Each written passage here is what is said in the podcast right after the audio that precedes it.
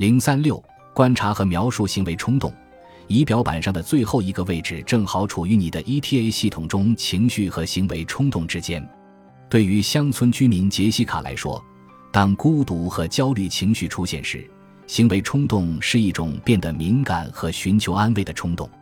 对于城堡居民妮娜来说，当不确定或焦虑产生的时候，她的行为冲动是更加努力；而对于我们脆弱的城堡居民艾米来说，他会在过度讨好和过分强硬之间不断反复，但在行为开始之前，你有选择的自由，这是一个非常重要的组成部分，因为我们的行为冲动常常是为了让乘客平静下来，而对于我们目标的实现却没有实际效果。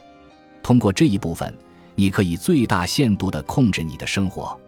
当然，在我们醒悟并进入正念状态之前。我们所做的许多选择都超出了我们的意识范围，所以我们肯定不会觉得它们处于我们的控制之中。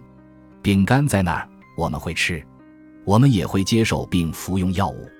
我们总是会重复那些能够让我们感觉更好的事情。我们由刺激反应、刺激反应行为组成，而不是有意识地做出反应。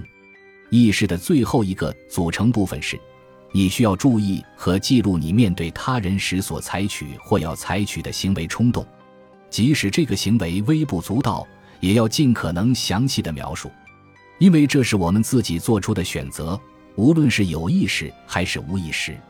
暂停，让我们练习分析仪表板组成部分之间的差异。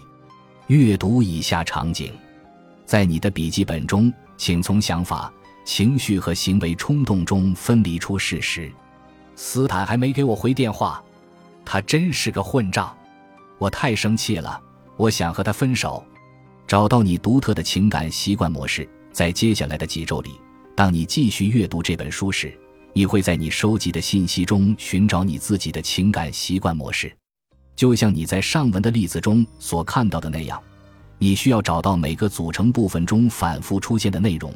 探究这些内容如何与表上其他组成部分中的内容相互联系并发挥作用。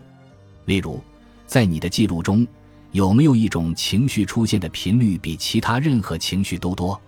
什么样的想法、感觉或冲动与这种情绪有关？不同情绪之间是否正相关或负相关？或者有什么特殊的事实或情形会触发你的乘客？在这些情形下。你会出现什么样的情感模式？